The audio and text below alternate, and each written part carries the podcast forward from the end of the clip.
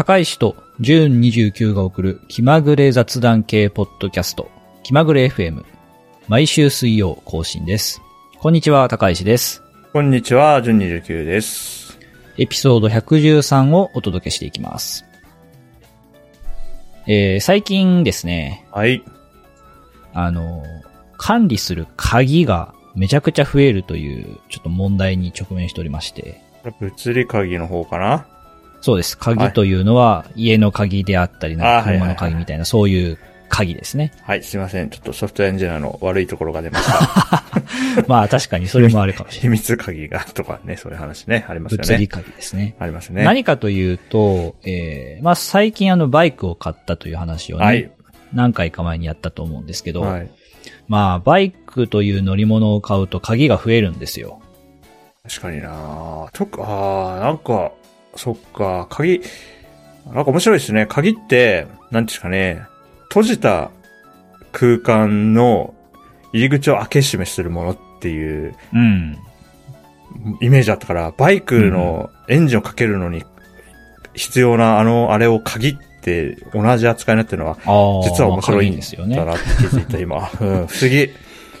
まあ、その、バイクのね、エンジンをかけるために、うんうんうんその、とか、あと、ロックをね、ハンドルロックとかをするための鍵が1個。あるんですけど、まあ、それとは別にですね、いろいろ鍵がありまして、はい。まあ、それが何かというと、例えば、えー、その、バイクが盗まれないようにするためのチェーンロックみたいなものがあるんですけど、それの鍵があるんですよね。ああ、確かに確かに。自転車だな、僕の理解でいう近い、うん近いやつは。自転車でも、そう。自転車でもあると思いまあ、す。そっか。これは車にないものだから、あんまり気づいてなかったな。そうですね。ないありますね。そうんで、それが、しかも僕の場合は、えーその、チェーンロック的なものが2つあるんですね。大変なことになってきたな、これ。まあ、後輪に1つつけてて、はいはいで、前輪の方は、その、はい前輪と、えーフェンスみたいな、はいはいはいはい地中に埋まっているものと、その、チェーンロックとバイクで、その、持っていきづらくするっていう風な形にしているので、チェーンロックが2種類ついてます。うわー分かってきたことの深刻さが。で、さらに、えー、バイクにですね、そのヘルメットホルダーというそのものがついてない。ヘルメットを、うんうんえー、バイクと、に引っ掛けてて、鍵で取られないようにロックできるヘルメットホルダーっていうものがついているバイクもあるんですけれども、えー僕が乗っているバイクにはそういうものがないので、後付けしたんですね。はいはいはい。そうすると、そのヘルメットホルダー、後付けしたヘルメットホルダーにも鍵がついているので、また鍵が増えると。はいなーこれ。大変な事態ですよ。今まで平和にく暮らしてたのに鍵少なめで。そう。鍵なんてね、僕、これまで、あの、家の鍵だけで生活してましたからね。そうそう。だから僕も今、だから、もともと、そっか、島内にいた時は、鍵ゼロでやってて、スマホがあれば OK ってやってて、で、こっち来て、車の鍵っていうの1個、一個増えたんですよね。でも1個だったんで、まあまあ一個ですねと思ってたんですけど、4来られちゃうと、なんていうかもう、なんていうかね、議席を持ってかれてる感じがしましたね。も うバイク党がもう、第一政党みたいになるじゃないですか、すそうなると。うん。やばいっすね。どうしたもんかってね、うんなってて。みんなどうしてあるの？うんの。そう。まあバイク乗らないときはね、持ち歩いたりしなくていいんで、まあ確かにそうか。うん普段は気にしなくていいんですけど、なんかでも、管理するものが増えるって嫌じゃないですか。嫌ですね。しかも、なんか、しかもなんか話聞いてると工夫の余地もあんまりななさそうな感じがして。うん。とにかくあんまりないですね。そうなのか。まあ、なるほどね。はいそういやむずいっすね、それ。そう。なので、えー、鍵少なめ生活をしていたと思ったら、急に鍵たくさん持ってる人になってしまったという近況でございました。いや、なんとかなってほしいですね。ぎ技術で。うん。なるのかな？生体、生体認証になってほしい、全部。確かに。はい。ジュンさんはどうですかね？最近の近況は。ああ、そうですね。僕は、えー最近ですね、ワクチン接種の3回目、前に今度打ちますって言ってたやつを、実は1回リスケしたんですけど、まあ、ようやく打ち終わって、なんで、ちょっと前ですね、えっ、と、ある日曜、4月のある日曜日に打って、月火は寝てたっていう感じですね。あーうん。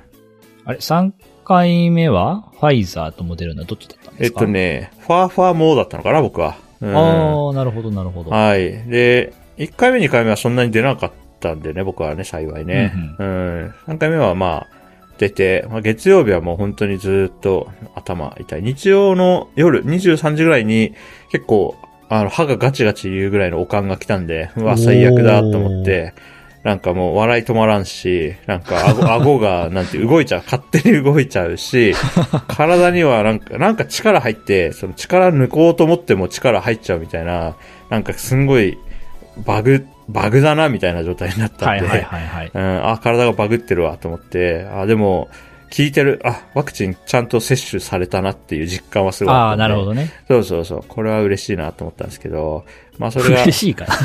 嬉しい。なんか1回目2回目、僕もそうなんですけど、妻も何にも起きなくて、本当にこれ打ったみたいな、なんていうんですか、聞いてるか聞いてないか分かんないみたいな不安はあったんですよね。あ、なるほど、なるほど。なんで3回目を打って、妻も僕も無事にぶっ倒れて、あ、これは絶対効いてるわと思って、はいはい、その安心はあるんですけど、わあまあ、暇でしたね。月火がね、退屈で退屈でね、それが一番きつかったっすね。ああ。なんかこの、微妙な、その副反応で、ちょっとだけ微熱が出て、そうそうそうなんか、仕事で、し、仕事できなくはないけど、まあ、し、うん、うん、しない方がいいかなぐらいの体調だけど、なんか、うんうなるほどの体調不良ではないみたいな。そうなんですよね。悩ましいところですよね。まあ、仕事は、まあ、すげえ簡単な作業だったら、まあ、できる時間帯もあったあったと思うんですけど、ただ、質の高い仕事はできないなって感じだったんで。うん、そう思います。うん。だから絶対その、はい、あの、部署の人とのワンオンワンとか、うん。なんか万全じゃない上長からアドバイスされるとか不幸だと思うので確かに。絶対そういうのはややめた方がいいなと思うんで、もうバーンと休みに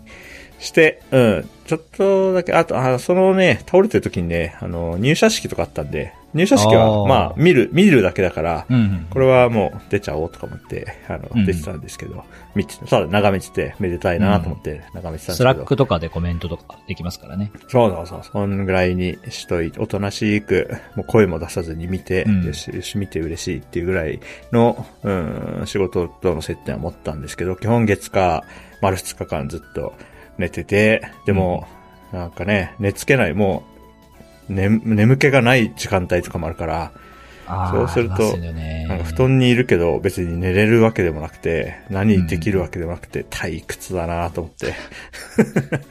肩の痛みとかはあったんですか？ああ、そうですね。僕左腕に打ったっすけど、うん、左腕は痛いし、今はもうちょっと痛、痛がゆい。表面はちょっとかゆくて、うん。で、あの、二日間、三日間ぐらいは結構痛かったですね。でも今寝るときに、特に腕の状態とか気にしなくなったんで、もうほぼ気にならなくはなったんだ、うん、言われてみれば。うん。なんか、ね、布団でゴロゴロするしかないけど、うん、肩が痛くて、なんかあんまり快適にゴロゴロもできないみたいなのもあったんで。そうなんですよね。非常に難しいですよね。うんもう、もうね、漫画を読むぐらいしかできることがなかったんで、ひたすら星のさみだれを読むみたいな。あいいですね。読み終わりましたよ、その、その期間に。10巻までああ、いい漫画と思って、アニメ楽しみアニメが楽しみですね。はい、そんな感じでした。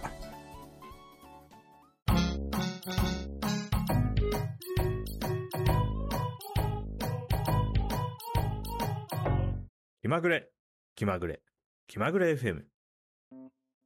えー、今日はね、とあるニュースをまず紹介したいと思います。はい。何かというと、はい、あの、電動キックボードっていうものがあると思うんですけれども。話題のやつだ。まあ、その、電動キックボードを乗るために、その、免許がいるのかいらないのかとかね、そういう議論が、えー、されてたと思うんですけれども、はい。えー、免許なくても、えー、乗れますよというふうに、えー、道路交通法かな？うん。が改正、えー、されるということになったと。うん。はい。そういう、あの、ニュースが最近ね、流れてたので、はい、えー、まあそういう、その電動キックボードであるとか、乗り物についてちょっと話そうかなと。いいですね。乗り物チャンネルだ。よし、いいぞ。で、この改正内容なんですけれども、はい。まあそのまず16歳以上は、な、はい、免許なくても、運転免許なくても乗れますよ。はい。で、ただし条件としては、えー、自転車と同じくらいの大きさであること。また、最高速度は20キロ、時速20キロ以下であること。そういう条件があるようです。うん。で、かつ、えーヘルメットの着用というのは努力義務ですよと。はい。はい。まあ、そういう感じなんですね。うん。で、まあ、これ、あの、ニュースもそうだし、ツイッターのまとめとかでも結構いろいろとこう議論されてて、で、まあ、やっぱりその危ないのではみたいなね、コメントがいろいろあるんですけれども、うん。僕もですね、さ、ちょっと前にうんうん、電動キックボードのループっていう、あの、ものがね、なんか借りて乗れるやつですかね。そうです。はいはいはい渋谷あたりで結構あちこちに置いてあって、借りて乗れるっていうう、ループっていうね、キックボード、電動キックボードを試したんですけれども、うん。まあなかなか国内とか都内で使うのはちょっと怖いなというのは体感としてありましたね。ええー、そうなんですね。まあ、ナッシュオバラは全然、なんか普及してないというか、僕ね、うんナッシュオバラ引っ越すにあたっては、なんかこういうの一個あると便利なのかなって最初思ってたんですよ、引っ越しちょっと前に。い。うんで、も、住んでみて思うのは、あの、結構車社会というか、車道はあるが、うん歩道、整備された歩道はないみたいなところ多くて、多分、本当に街中じゃないと使えないだろうなっていうのがよくわかりましたね、うん住んでみてね。うん。なるほど。なるほど。このね、電動キックボード、その、車道を走らないといけないんですよね、基本的に。あー、なるほど。あなるほどね。まあでもこれ歩道、これ走ったら怖いか。危ないように、そうか。車うん道、だからバイク、二輪と同じような扱い。でも、にしたら遅い。速度はそんなに出ないのか。遅いです。僕が乗ってたループも、最高時速は16、15キロですね。はいはいはい。なるほどなるほど。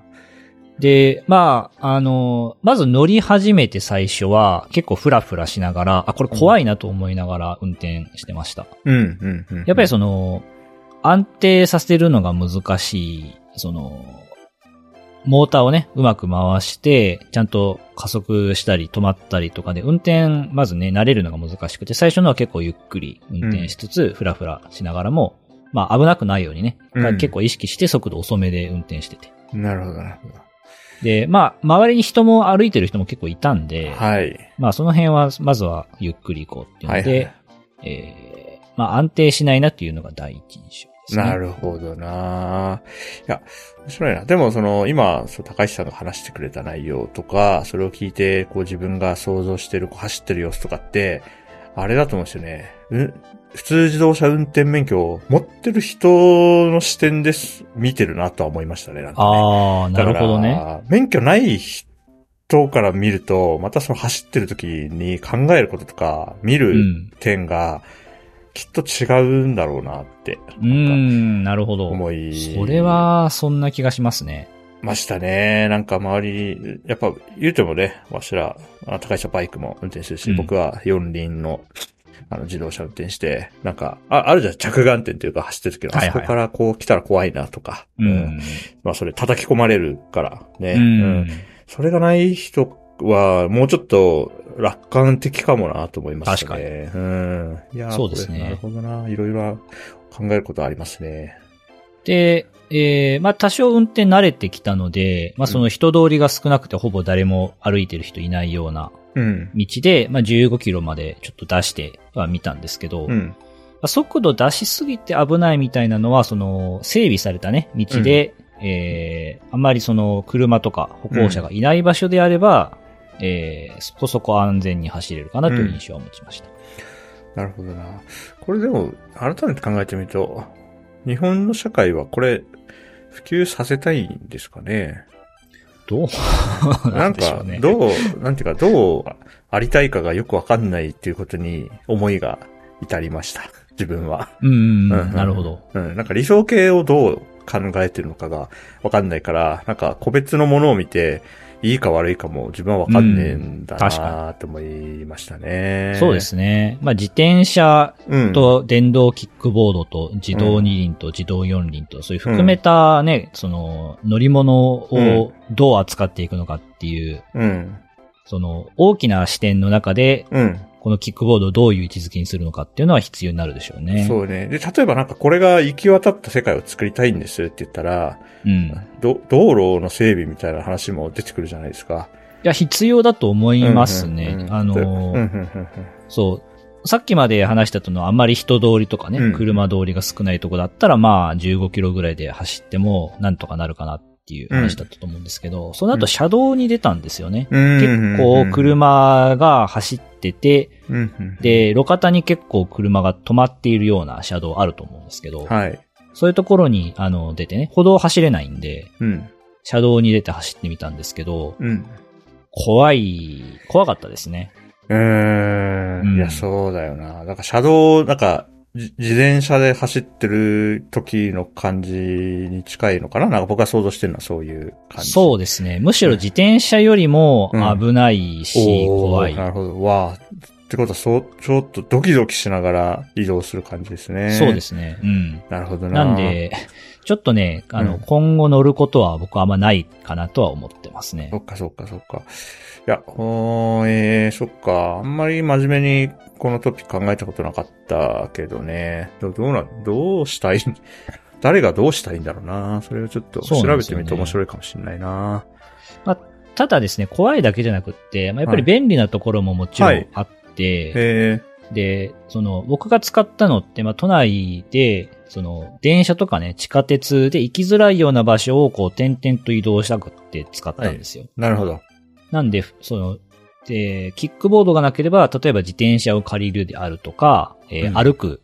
まあ、タクシー使うっていう手もありますけど、うんうんうん、まあ基本的には歩いたりして移動するようなところを代わりにキックボードを使って移動してて、うんうん、でそういうその用途だと、まあ、やっぱり歩くより楽なので、うんうんうん、えー、そこはいいですね。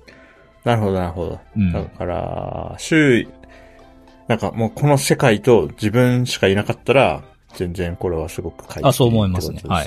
ただ、いろいろいるから、うん、だから、逆に車が走ってないような区区画とかだとね、いいのかもしれないですけどね。やっぱこう、自動車との接点、あるいは歩行者に対しては逆にこのキックボード側が危険物に見えるだろうから、うん、まあその辺なんだろうな。なんか街のデザインと密接に関わってくんだな、これな。そうですね。キックボードと自転車、まあどっちもだと思いますけど、その車道に、うん、その遅い乗り物が、こう、遅い乗り物が車道を走っているっていう観点だと、あまり日本の道路ってまだ整備進んでないなというのは改めて感じましたね。うんうん、なるほどな。だから、なんか、自動車が走るところと、歩行者のレーンと、自転車、キックボードのレーンみたいに完全に分かれてるところとかだったら、うん、まあ全員快快適で、まあその人の状況に合わせた移動手段で快適に移動できて、めちゃくちゃいいなと思うんで、そういう道路とか街のデザインとセットで、まあこういうのが生き、生かされてる未来っていうのは、まあ全然あり得ると思うんですけど、うん。まあ都内とかはもう、ただでさえ、道が狭いから怖いな。そうですね。うん、あと、まあ、ガタつきとかにはやっぱ弱いので、はいはいはい、はい、なかなか、その、安全に乗れるエリアっていうのを探すのは難しいかなという、うん、えー、感想ですね。で一応ね、その僕のその、こういう新しいものに対するスタンスって、はい。基本楽観的なんですよ。うん。うん。ただ、まあ、命に関わるやつなんで、まあ、これに関しては、まあ、いいんじゃないって無責任に言えるようなものじゃないなと思ったんですね。で、割とその、特に楽観的の中には、なんか、もともとある問題が新しく出てきたものにも同じように問題として現れるよね、みたいなところは、あんまり、なんかそれを理由にすごく反対されるのはフェアじゃないなと思っていて。うん。うん。だから、いや、自転車ですでにそれ、もう起きてて、うん。うんそれ、それの話だよねっていうのを、なんかことさらこうキックボードの危険性みたいなところに入れられると、すごい、なんか、不服なんですよ。なるほど。うん。だからこの件もなんかうまく、なんか、すでにある問題はこれで、その電動キックボードみたいなのが出ることによって新たに生じる問題はこれでみたいな感じで、うまく整理されて議論されていくといいなと感じました。確かに。新しい乗り物がね、出てくるっていうのは、うん、あの、楽しいんでね。うんうん。そうなんですよね。機体は、うまく、ね、安全に、こう、便利になる方向に行ってくれればいいですけど。そうなんですね。僕新しいテクノロジー好きで。結構なんか、ちょっと少しだけ話変わりますけど、NFT とかも、いや、それはもう、なんていうんですか、漫画のなんていうか、あるページのコマを勝手にコピーされて使われますよねって、それはもうすでに起きてる問題で、なんか、それを、そういう問題を、いや、NFT はこういうことされるから意味ないみたいに言われると、いや、なんかそれはちょっと話が混ざってるな、みたいになるんで、ん。そう、新しく出てきたものを、その、過剰に期待するのも良くないし、過剰に危険視するのも本当に良くないと思うんで、フェアな議論が進むと、うん、あの、いい未来に行くんじゃないかなと思いました。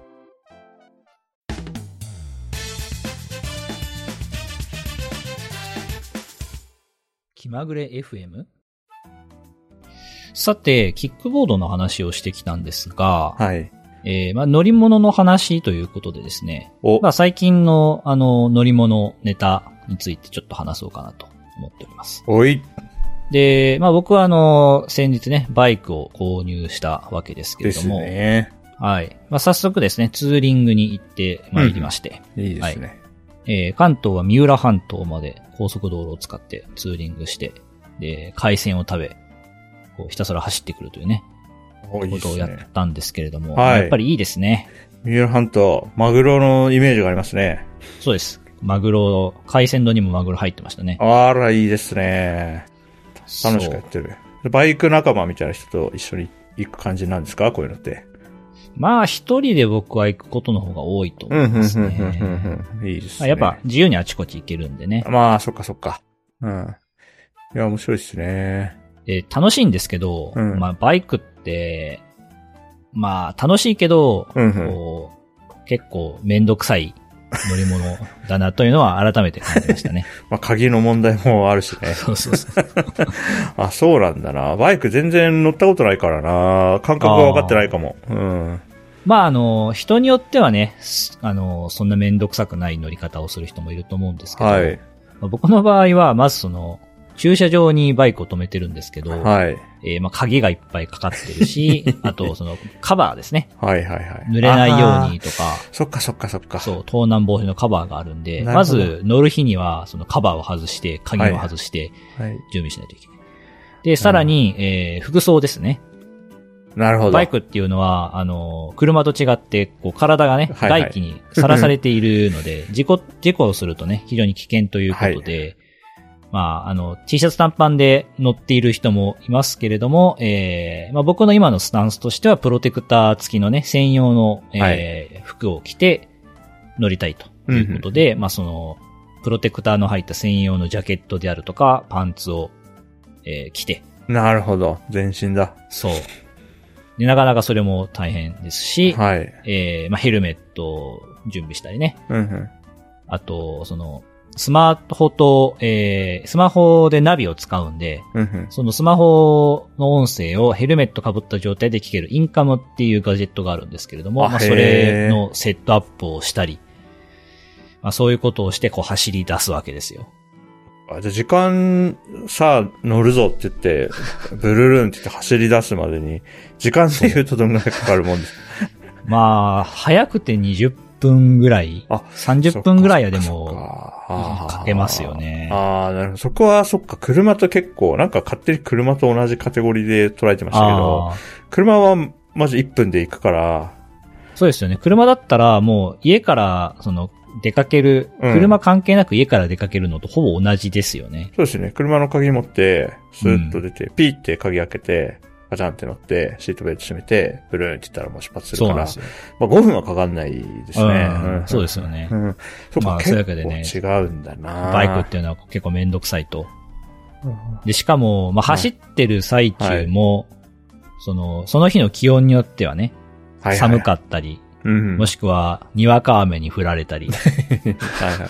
まあ、まさにその、三浦半島までツーリング行った日は寒くて、え。ー、服装をミスって寒いなって言いながら走ってたりし、えー、高速道路を走ってる時に雨雲に通過されて、はい。割と濡れたみたいなことがあったんですけど、はい、まあこれもね、車だったら、あの、エアコン調整したりね。雨はもちろん降ってきたとしても、あの、濡れないみたいな。まあ人間は濡れないですよね。運転しにくくはなりますけど、同じく。そう,、うんまあ、そういう意味でね、非常にこうバイクというのはこう面倒な乗り物なんですけれども。なるほど。じゃあ、あれですかね。あ自分乗ったことないでこんなこと言うんだけど、なんかやっぱり好きな人のための、割と趣味色が強いんですかね、バイクはね。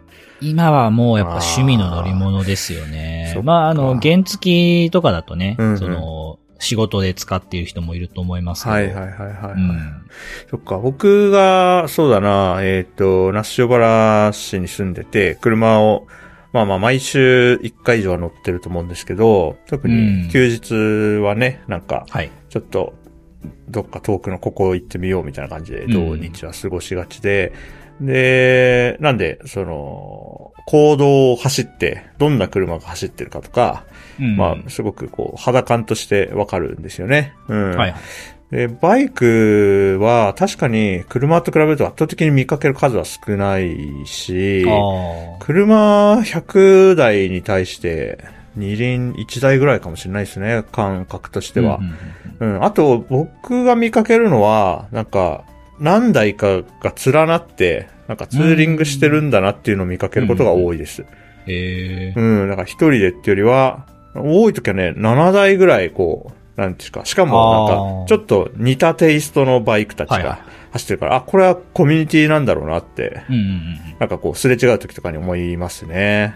なるほど。うん。確かにね、この辺りでも、僕が住んでるね、都内、はい、都内ではないか。ん？都内か。うん、うん、えー、住んでる、まあ、多摩地区ですけども。はい。まあ、バイクよりかやっぱ車の方がもちろん多いですね。うん。ただまあ、ちょっと走ってると結構バイクも走ってることはあるかな。高速道路の入り口近くまで行くと結構いますね。うん。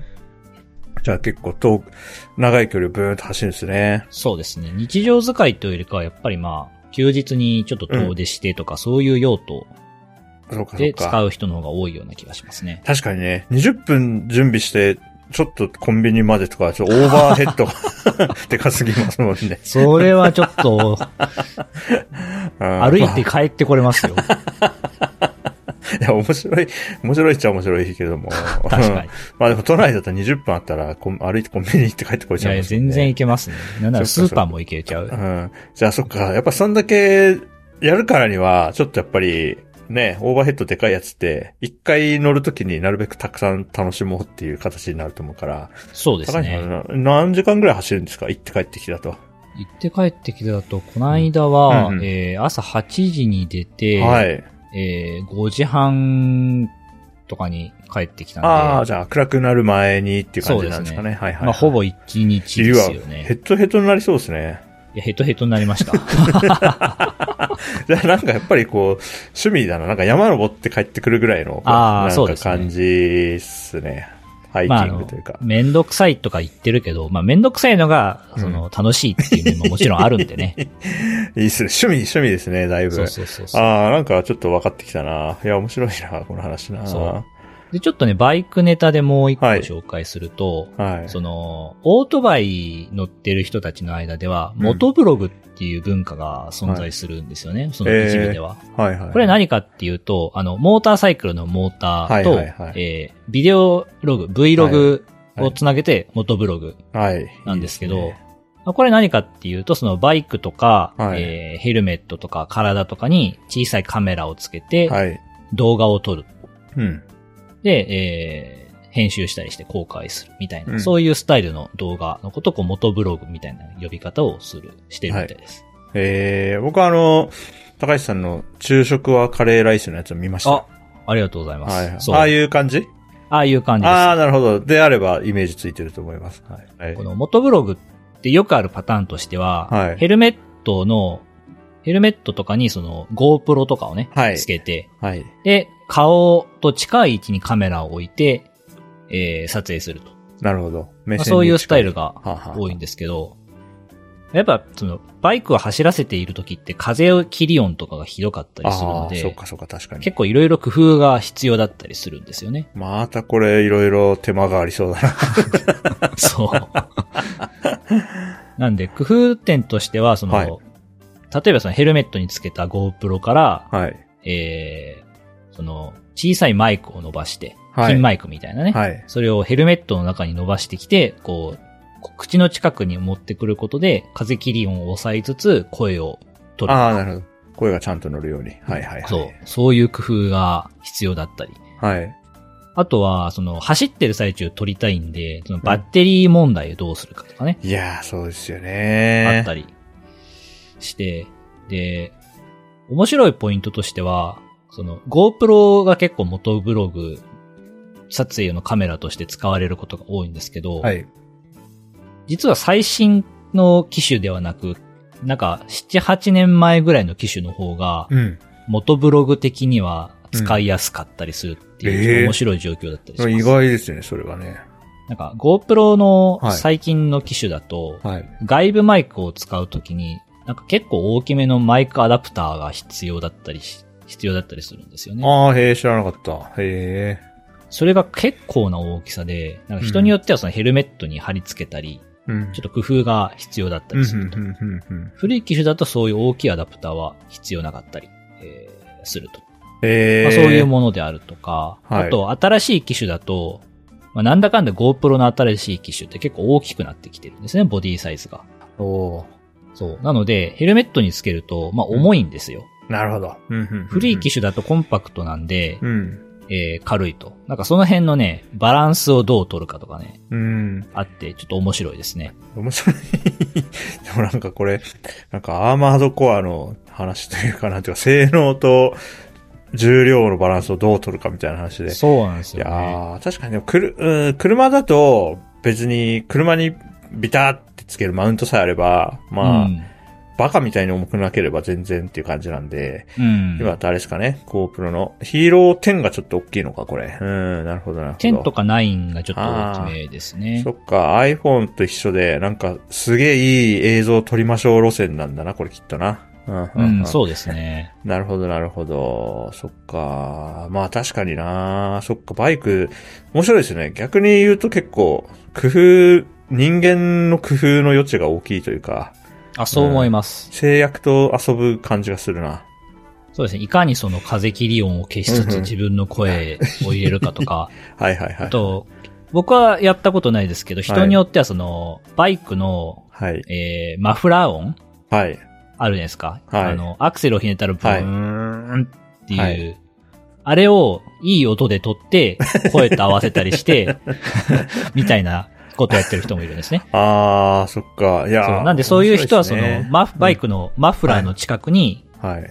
えーマイクを設置して、はい。で、風切り音が入らないように、その、モフモフつけて、っていうところを工夫して頑張ってる人もいるいや、。面白いな。それなんか、バイクメーカー側はなんかそっちに寄ってく感じとかあるんですかね？そういう、なんかその、なんていうんですかね？その、A、AV 機器とのインテグレーションとかをやってくぜとかあったら、それはそれでなんか、おも、面白いというか、そういうのが好きな、確かに。需要はあるんだなっていうのが分かって。そっか、じゃああれだな、なんか、なんとなく僕が聞いて思ったのは、そのキャンプ、キャンプ行く人たちもいかにはい。荷物を小さくするかみたいな、うんなんか、あ、突き詰めがあるじゃないですか。うん、そうですね。うん。うん。その、そこに、それに近いところもあるんですね。バイク、だからバイクとキャンプが合わさると、バイク一台で、なるべくこう、どう身軽に行って、あいい記録を取って帰ってくるかって考えると、なんか面白いゲームがありそうですね。あ。まあ、乗せられる荷物の量も車に比べると圧倒的に少ないですからね。だから鍋はもうこの、うんこれ一個がいいとか、これとこれ重ねるとかさばらないとか、あると多分、どんだけ大きいバイクでも、はいその、軽自動車に積載量では負けると思うんで。そう。いや、そう、そうだよな。いや、面白い、いや、面白いっすね。なそう、こんか、ういうね、面白い文化が、あの、あるというのを、はい。僕もあんま知らなかったんですけど、はいバイクをもう買うぞってなったタイミングで YouTube とかでいろいろ調べてたら、そういう動画を撮っている人がいろいろいてね、そういう文化があるったコミュニティがあるんだというのを知りましたね。いやー、今だと YouTube とか見始めたらなんか、え、欲しいものが次々に見つかっちゃって、悪い意味ではかどっちゃいそうだな。確かに。面白いなまあ古くはでも雑誌、でもバイクの雑誌っていうのもなんか昔からあるイメージだなそうですね。多分減ってはいるけど、まだあると思います。そういう情報を交換してたんですかね、古くから。うん、でしょうね。いや、いい話聞いたわ、これ。はい。まあそういうね、あの、バイクと動画をこう、つなぐような文化があるよって話でしたと。うんうん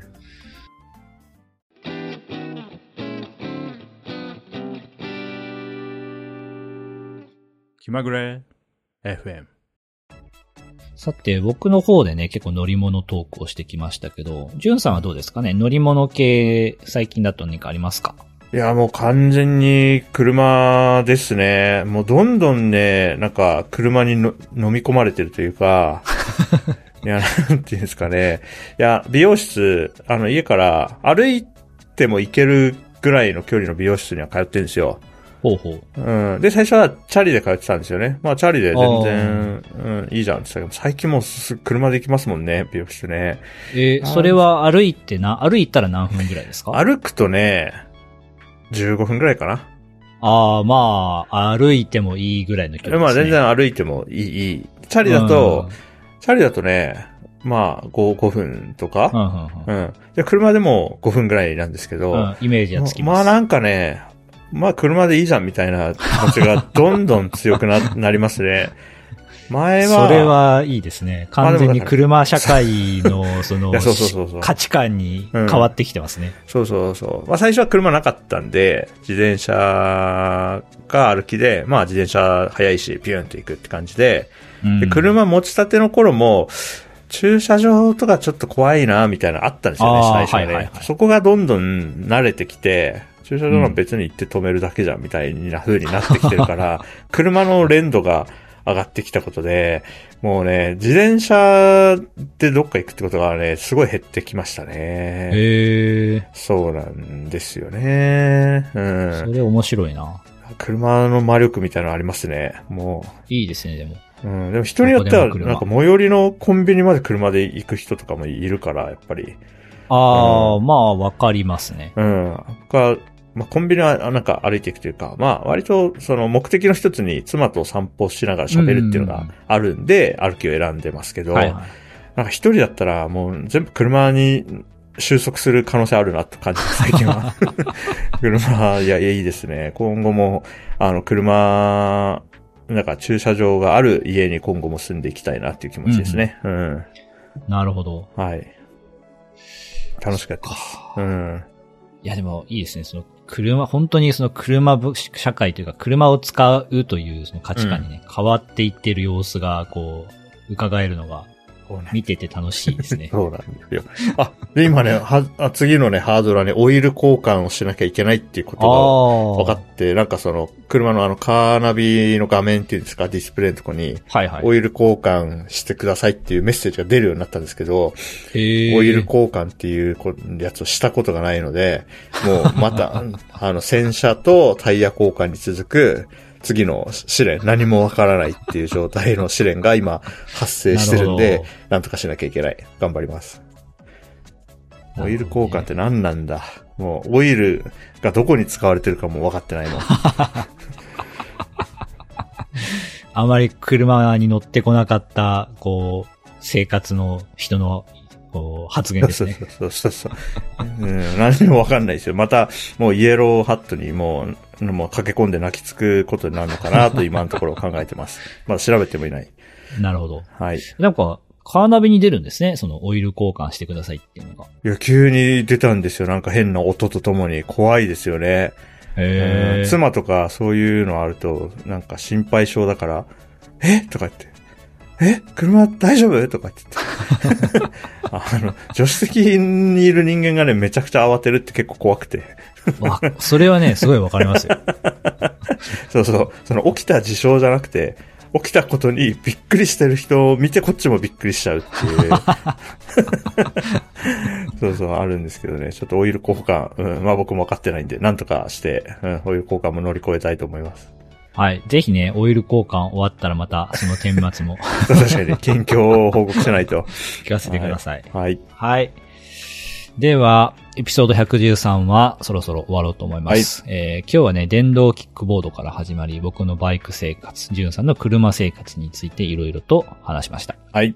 はい。えー、ご意見ご感想は、ハッシュタグ、気まぐれ FM、もしくはお便りフォームからぜひぜひお寄せください。お便りフォームね、あの、意見感想だけじゃなくて、えー、話してほしいネタとかね、えーはい、何でも構いません。ぜひお便りいただければと思います。ます。はい。それではね、また次回お会いできればと思います。バイバーイ。バイバイ。